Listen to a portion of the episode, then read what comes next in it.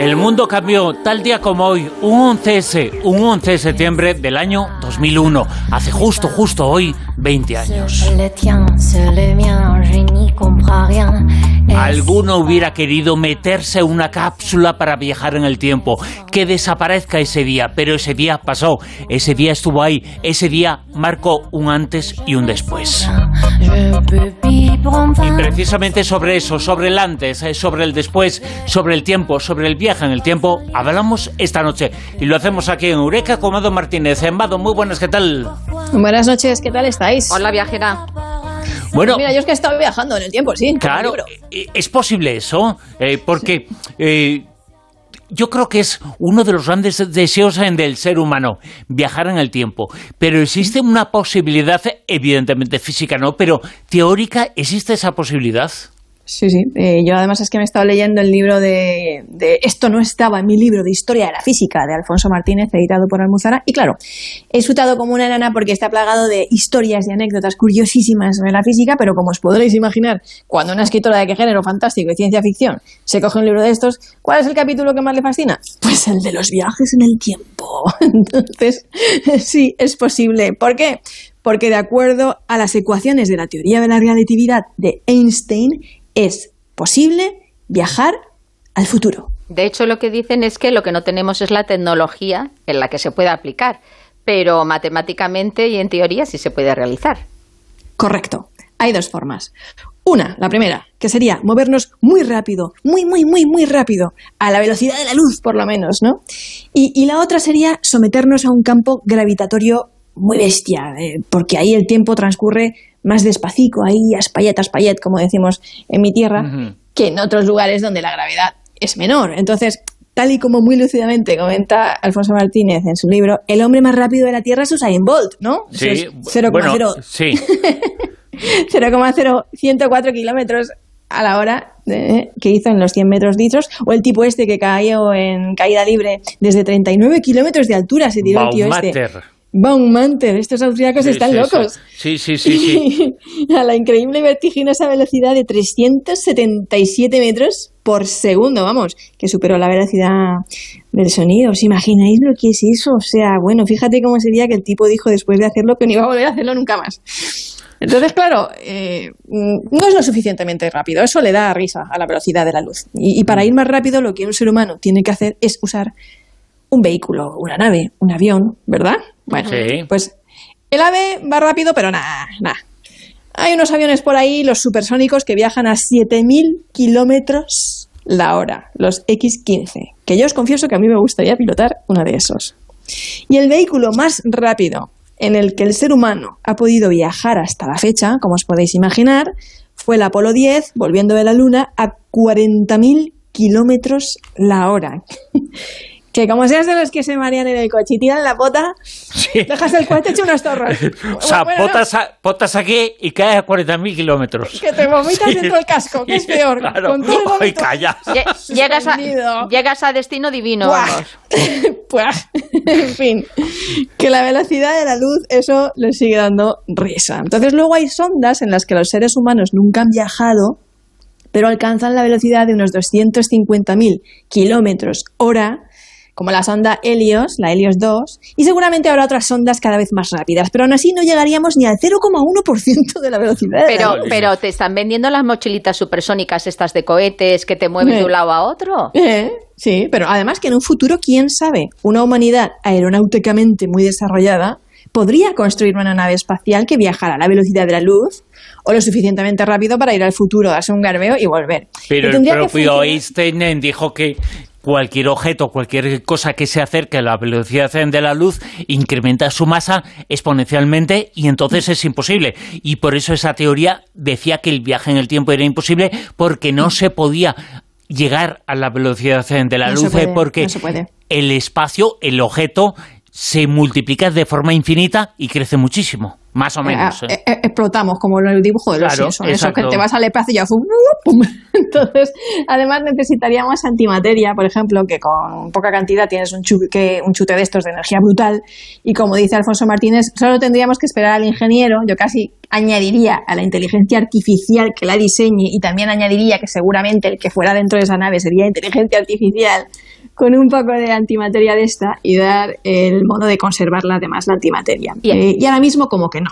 Y O sea, Alfo- Alfonso hace alusión en el libro en algún momento de esas carreteras estelares que algunos científicos hablan de No. ellas, o incluso lo típico de esas puertas estelares a través de agujeros de gusano y todo eso. Eh, eh, ¿Hace algún tipo él de dice que la otra forma, la otra forma de viajar eh, al futuro sería estar cerca de un campo gravitatorio, eso sí que lo comenta, es decir, cerca de un agujero negro, pero co- como tampoco nos pilla ahora mismo ninguno a la mano ni disponemos de los recursos para llegar, además lo más chungo sería luego volver de allí, Claro. es decir, viajar luego otra vez de vuelta al pasado. Te chupa, chupa, pero luego no sales, sales. Claro, entonces como vemos en teoría, de acuerdo a las ecuaciones de la relatividad de Einstein, viajar en el futuro sí sería posible. Eh, eso es el viaje en el futuro. El futuro eh, que no existe, eh, entonces eh, lo hace más eh, complicado teóricamente. Teóricamente el viaje al futuro es más complicado. Pero el pasado sí existió, sí está escrito. Y parece que viajar al pasado es más iba a decir factible. Bueno, y la teoría es más eh, adecuada a una serie de hechos porque esos hechos ocurrieron ya, están escritos y ese pasado ya ocurrió, ya sucedió y podemos ir allí otra vez.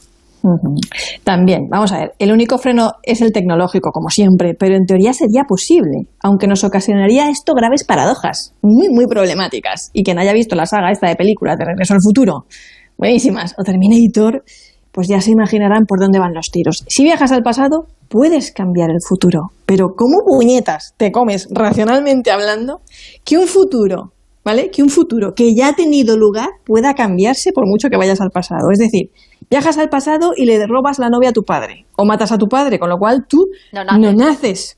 Con lo cual, ni siquiera podrías haber viajado a ese pasado, con lo cual es imposible que estés ahí. ¿Cómo puñetas vas a seguir existiendo en el futuro si no tienes padres que te hayan concebido? ¿Vale? O sea, entonces, bueno, pongamos otro caso. Imagina que no viajas tú al pasado, ¿vale? Sino que mandas un artefacto, un dron que lo graba en imágenes sin supuestamente Interactuar. in- inter- interactuar. Claro, falso. Cualquier elemento extraño, hasta una mota de polvo, hasta la más mini, mini, mini- mínima mota de polvo puede alterar el futuro.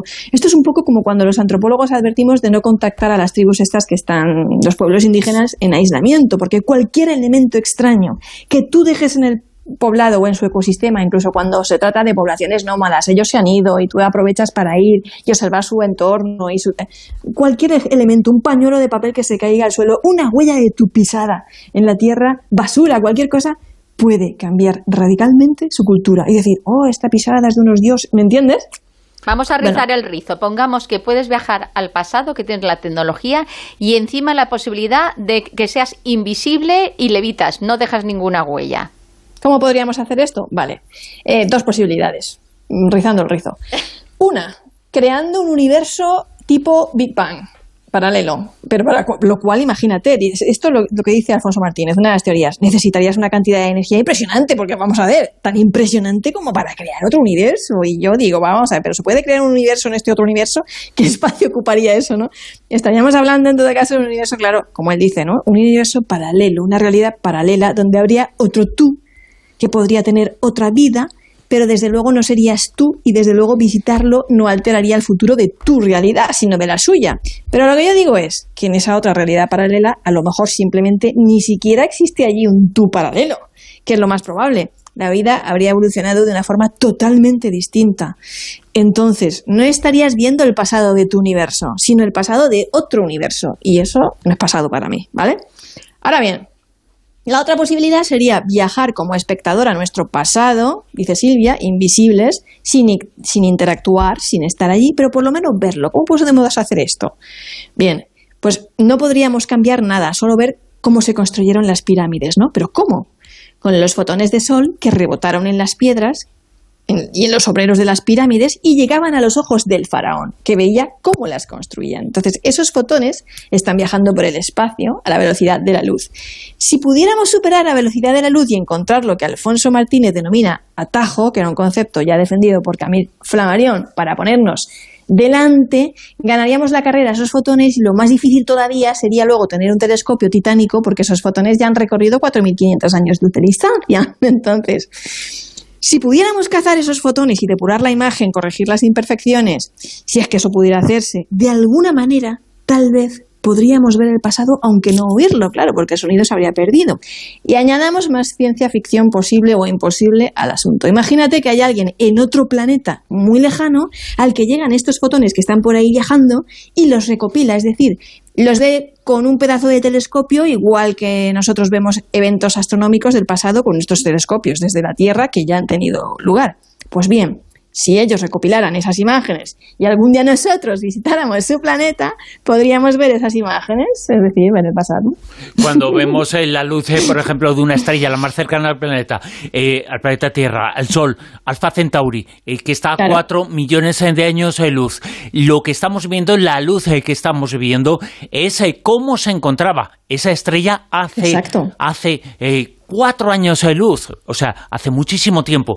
Que es una forma de viajar en el tiempo, pero hay otra forma de viajar en el tiempo, que es, y que la gente no lo utiliza mucho, y nosotros lo recomendamos muchísimo, que es leer libros de historia, que la gente lo haga, eh, que la gente no, no piense en el viaje en el tiempo, sino que lea las cosas eh, que pasaron, porque conociendo el pasado igual no se repite el futuro. Es una forma muy eh, buena de viajar en el tiempo, viajar con la lectura, no con con la imaginación y con la esperanza y que efectivamente se puede hacer en algún momento, nunca mejor dicho, en el futuro. Y el otro hecho importantísimo para abrir la mente, para potenciar la mente, es simplemente viajar viajar y conocer otras culturas, otros eh, mundos. Yo creo que esa es una forma también de viajar en el tiempo, de proyectarse mentalmente y expandir eh, la conciencia y expandir la espiritualidad y muchas eh, cosas. Y la sociedad hoy en día no lo hace mucho.